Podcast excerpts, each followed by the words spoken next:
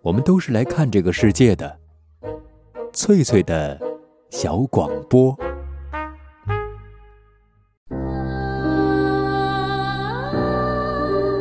大家好，欢迎收听翠翠的小广播，我是翠翠。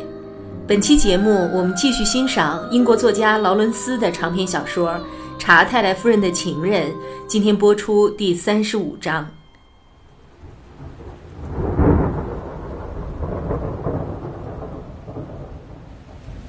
外面的雷声已经止住了，但是那减弱的雨却又恢复了瓢泼。天上闪着最后的电光，还有一两声远去的雷声。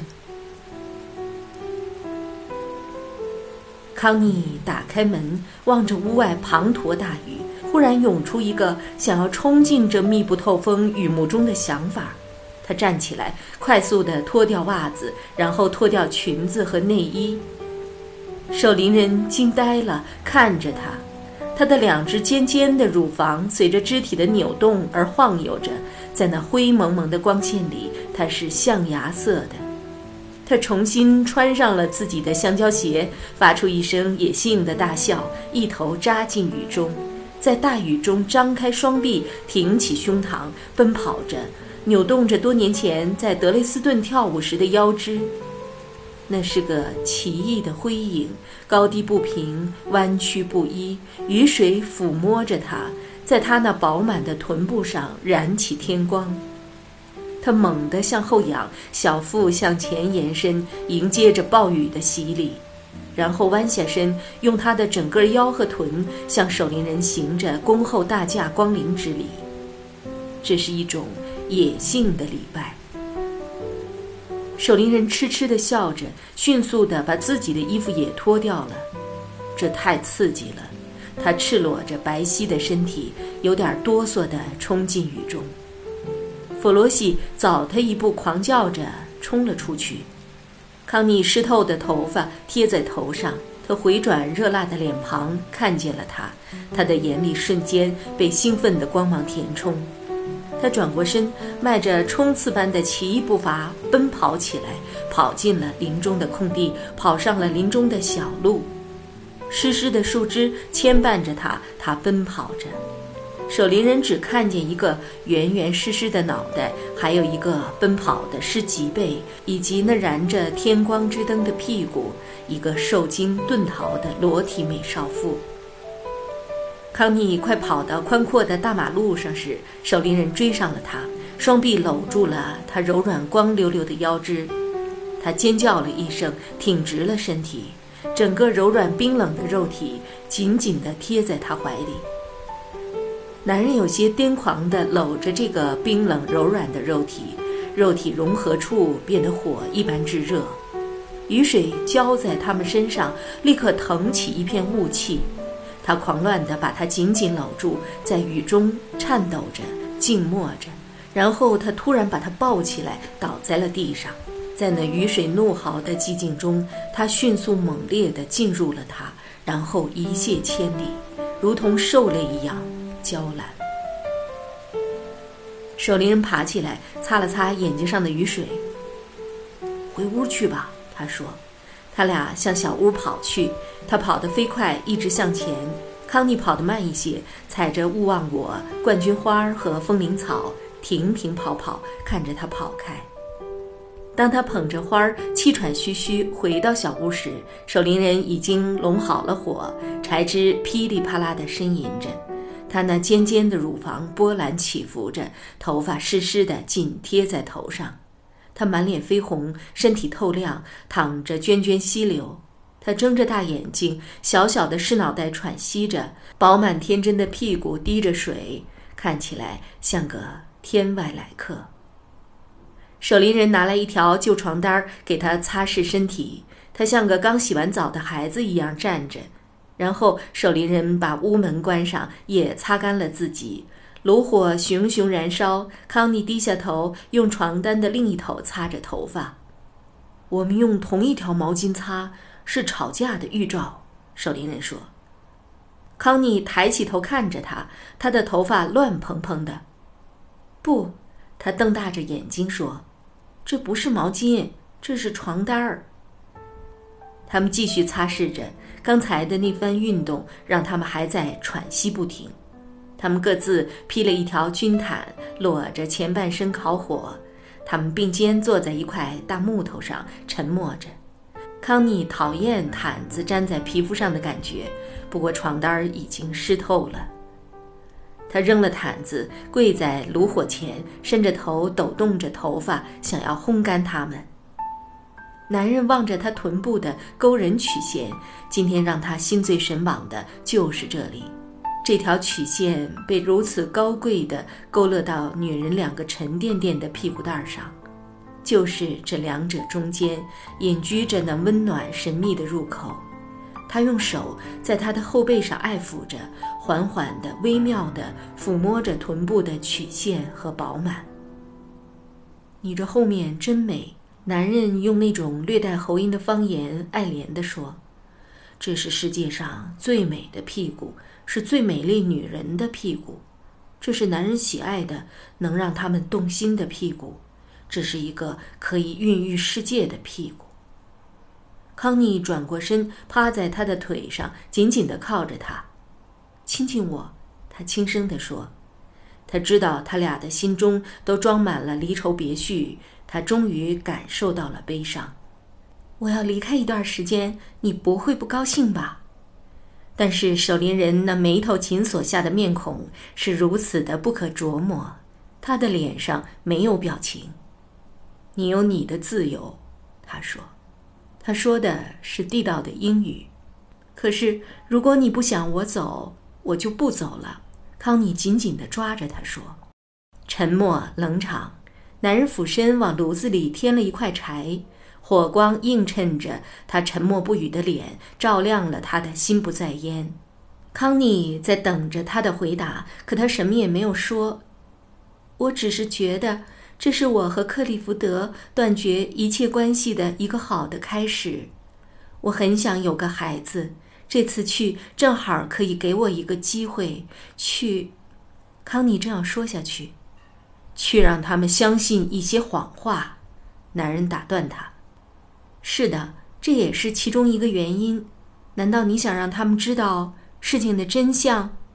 我并不在乎他们怎么想，可我在乎。我不想他们用毫无同情心的硬心肠对我。至少当我还在拉格比的时候。至于我走以后，随他们的便。”男人沉默了一会儿。可是克利福德还眼巴巴的等着你回来吧？嗯，我必须得回来。康妮说。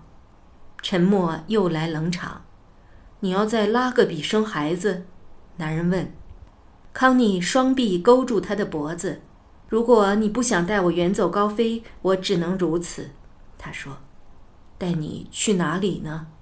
哪里都行，随便什么地方，只要离开拉格比，远远的就行。什么时候？怎么？我回来的时候啊。可你走了，又何必要回来呢？何必费这个事儿？啊，我得回来，我已经答应过了，我已经很真诚的答应过了。再说，我回来其实是为了你，为了你丈夫的守灵仆人，有什么关系吗？没关系。男人沉思了一会儿。那你准备什么时候彻底离开呢？不再回来？确定一个时间？嗯，我还没想好。我会从威尼斯回来的，然后我们就开始准备。准备什么？我准备告诉克利福德，我必须要和他说。男人没有说话，康妮的双臂还挂在他的脖子上。不要让事情弄得我为难，好不好？他央求道。让你为难？去威尼斯和回来做准备。男人的脸上东边日出西边雨，我不会让你为难的。他说：“我只是想知道以后会怎么样，可你自己都不清楚。你只是想放慢一下节奏，走到远处去端详一下整件事儿。我并不怪你，我觉得你很明智。你或者想继续做拉格比的女主人，我不怪你。”我没有拉个笔可以给你。事实上，你知道你能从我这里获得什么？不，不，我觉得你做的很对，我真的认为是对的。我并不希望自己要靠你才能生活下去，靠你来养我，这也是一个值得考虑的问题。”康妮不知所措地看着他，觉得他似乎是在故意和自己唱反调。可你要我对吗？他问道。你要我吗？你知道我要你，这很明显。好，那你打算什么时候要我？你知道，等我回来以后，我们就可以准备一切。现在我被你搞糊涂了，我得冷静，冷静地把事情理清楚。好，你冷静地好好想想吧。康妮有点生气了。你信任我，对吗？他问。嗯，绝对信任。他听出他的话里暗含嘲讽。那你说吧，他平静地说：“你认为我不去威尼斯更好是吗？”“去更好。”守林人冷冷的回答，声音平静嘲弄。“你知道我下礼拜四就要动身吗？”“是的。”康妮沉思了一会儿，最后终于说：“等我回来的时候，我们就更能明确的知道我们的处境了，对不对？”啊，当然，沉默再次来冷场，而且带着一种幽深阴暗的神情。我已经为离婚的事情见过律师了，守林人有点不太自然地说。康妮微微的站立了一下。真的吗？律师怎么说？他说我早该这么做了，现在做要困难许多。不过，因为我参军去了，所以他觉得还是可以办的。只是希望别因为要办离婚，他忽然跑回来就好。一定要通知他吗？是的，他会收到一张传票，跟他同居的男人也会收到，他们是共同被告。这讨厌的手续，我想我和克里福德也得经过这么个讨厌的程序。又是沉默的时间。当然了，守林人说：“我得在以后的半年或者八个月的时间里过一种清心寡欲的生活，所以你去威尼斯至少离开两三个星期，对我来说可以减少一个诱惑。”我是诱惑，康妮抚摸着他的脸说：“我真高兴你这么觉得。别想了，你一思考起来的时候，我很害怕你的那些思绪将我压得喘不过气来。”咱们别想这些事儿了。分开以后，我们有的是时间考虑。我动身之前，不管怎样，都想和你再度过一个夜晚，这才是重要的。我想再去一次你的农舍，礼拜四晚上可以吗？那天你姐姐不是要过来吗？是的，她说我们下午茶时间就可以离开，所以我们可以在那个时候就动身。晚上。他在别的地方住，我可以来找你。可这么一来，他不就知道了吗？啊，我打算向他坦白。其实我已经或多或少的告诉了他一些。我想和希尔达好好的谈一谈，他能帮上大忙。他是个很有主见的人。守林人在考虑着他的计划。这么说，你们下午茶的时候就离开拉格比，是去伦敦吧？走哪条路去？诺丁汉和格林瑟姆。你姐姐把你放在路上什么地方？然后你再走路或者坐车回来，这样太冒险。那好吧，希尔达可以开车送我来，他可以在曼彻斯特过夜，晚上把我送来，早上再来接我，这很容易。但是要被别人看见了呢？我会戴上防风镜和面纱的。守灵人考虑了一会儿，好吧，他说：“随你喜欢吧，和平时一样。你不觉得高兴吗？”“啊，高兴啊，我很高兴。”他阴沉着脸说：“我也该趁热打铁。”你知道我在想什么吗？现在，康妮忽然说：“我忽然想起，你是烫人的铁杵骑士。哼，那你呢？”你是春舅夫人，是的，康妮说：“你是铁杵骑士，我是春舅夫人。你不会忘了我吧？”他吻着守灵人的胸膛，把两只勿忘我安在他的两个乳头上，再次吻起他来。你把我弄得像个日历似的，守灵人笑着说。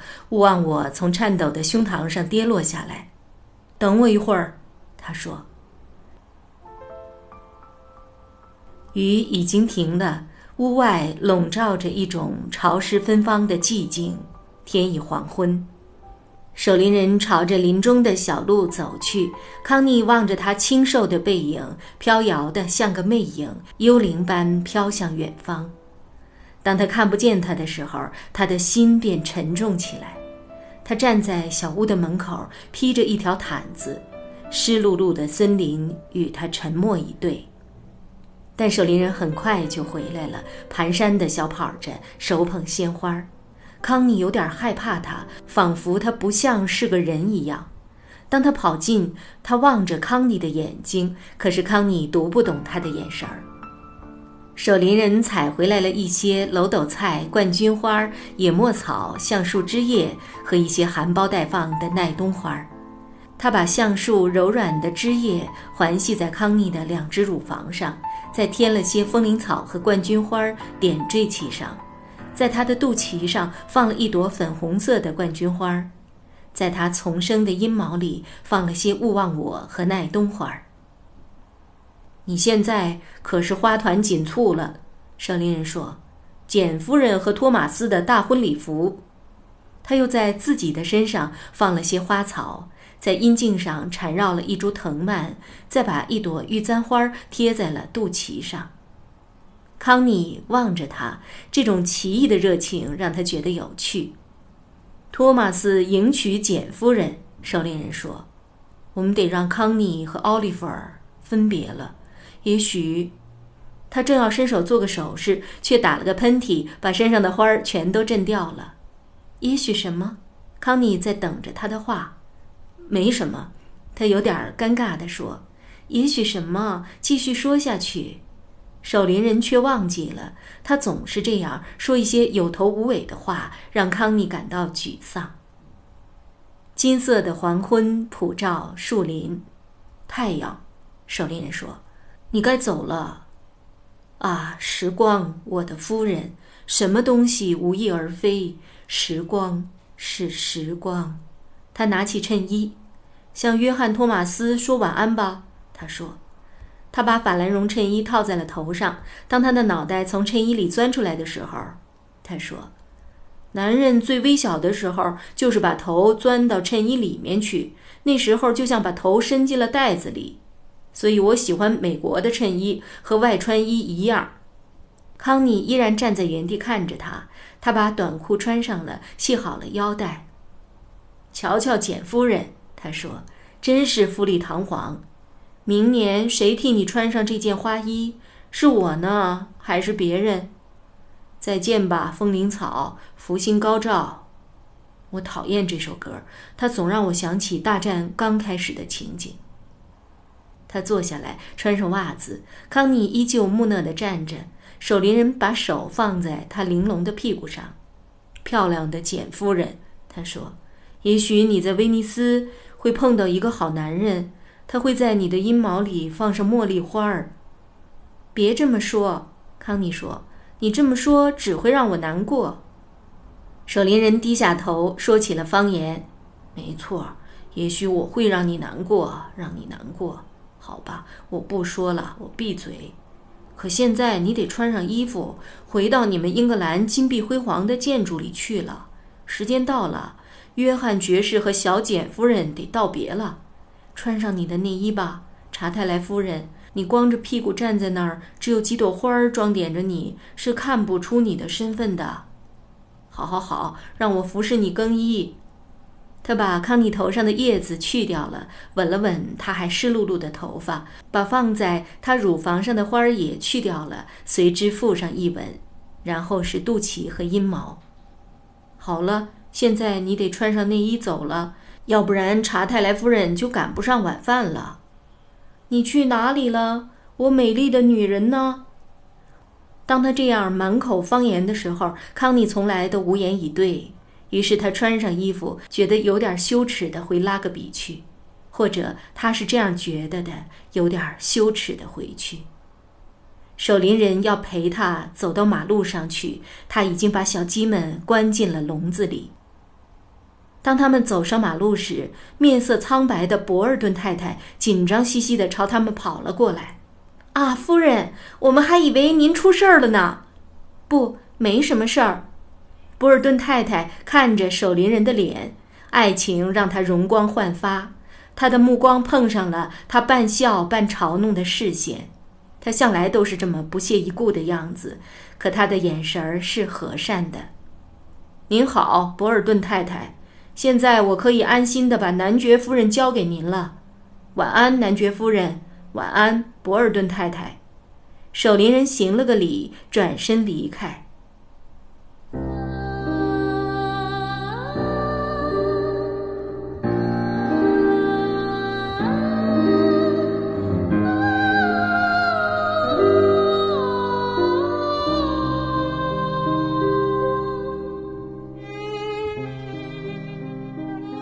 以上播出的是长篇小说《查泰莱夫人的情人》第三十五章，作者劳伦斯，翻译雍木贝勒。这里是翠翠的小广播，我是翠翠，下次见。